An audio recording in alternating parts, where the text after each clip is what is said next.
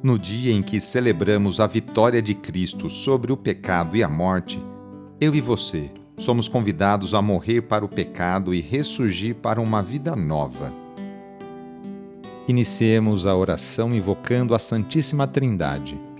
Em nome do Pai, do Filho e do Espírito Santo. Amém.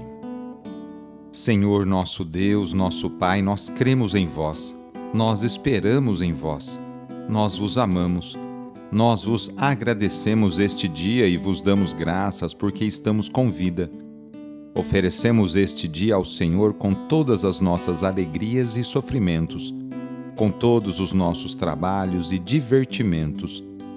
Guardai-nos do pecado e fazei de nós instrumentos de vossa paz e do vosso amor. Ajudai-nos a observar vossos santos mandamentos. Amém. Quinta-feira da Semana Santa, dia 14 de abril o trecho do Evangelho de hoje é escrito por João, capítulo 13, versículos de 1 a 15.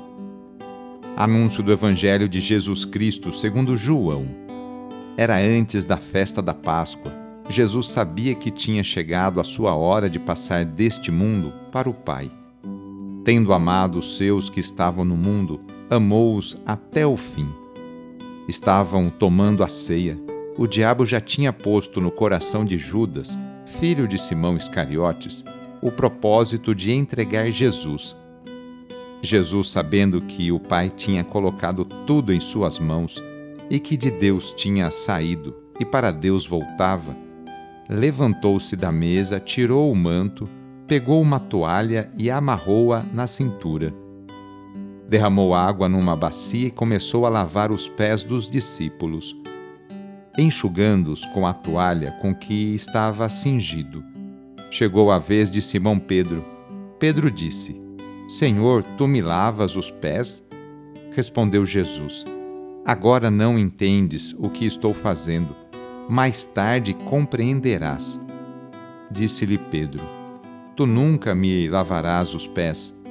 Mas Jesus respondeu: Se eu não te lavar, não terás parte comigo. Simão Pedro disse: Senhor, então lava não somente os meus pés, mas também as mãos e a cabeça. Jesus respondeu: Quem já se banhou não precisa lavar senão os pés, porque já está todo limpo. Também vós estáis limpos, mas não todos. Jesus sabia quem o ia entregar, por isso disse: Nem todos estáis limpos. Depois de ter lavado os pés dos discípulos, Jesus vestiu o manto e sentou-se de novo, e disse aos discípulos: Compreendeis o que acabo de fazer? Vós me chamais Mestre e Senhor, e dizeis bem, pois eu o sou. Portanto, se eu, o Senhor e Mestre, vos lavei os pés, também vós deveis lavar os pés uns dos outros. Dei-vos o exemplo para que façais a mesma coisa que eu fiz. Palavra da Salvação. O último gesto concreto de Jesus antes de ser julgado e condenado foi lavar os pés de seus discípulos. Gesto revolucionário, onde se viu um mestre e senhor lavar os pés de seus seguidores. Pedro é o primeiro a se opor a essa atitude de Jesus Pedro tinha grande respeito pelo Mestre, mas nem sempre entendia os gestos de Jesus. Se nos pusermos no lugar de Pedro, talvez entenderíamos seu modo de raciocinar. Pedro vivia num mundo em que tarefas mais pesadas ou consideradas degradantes eram relegadas aos servos. Toda autoridade, seja ela política, religiosa ou civil, se deseja ser digna da função e ser acolhida e valorizada, precisa estar atenta aos outros, principalmente aos mais vulneráveis. Jesus quer que seus discípulos de todos os tempos, também eu e você hoje, entendamos que ele veio ensinar uma forma nova de relacionamento entre as pessoas. O que conta não é o poder, o domínio egoísta, mas o serviço, o olhar para o outro. Mesmo em funções diferentes, o que deve prevalecer é o cuidado de uns pelos outros. Com seu gesto, Jesus nos ensina que não podemos nos fechar em nós mesmos, mas devemos nos preocupar com o bem-estar de todos. Jesus lavou os pés dos discípulos durante uma ceia, um almoço, uma janta.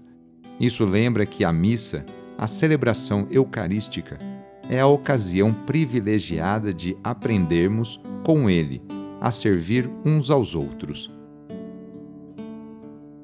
Hoje quero dar a bênção de São Brás, a bênção para a sua garganta.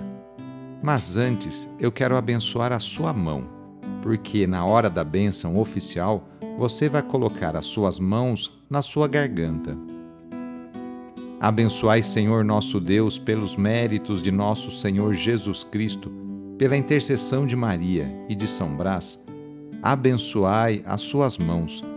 Fazei de todos nós uma fonte de bênçãos para aquelas pessoas que você se encontrar hoje.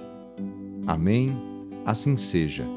Em nome do Pai, do Filho e do Espírito Santo. Amém. Agora coloque as mãos na sua garganta. Ou se você tiver um filho recém-nascido ou uma filha recém-nascida ou ainda pequenininhos, coloque uma mão na sua garganta e a outra mão na garganta dele pela intercessão de São Brás, bispo e Marte, livra-te Deus dos males da garganta e de todos os males.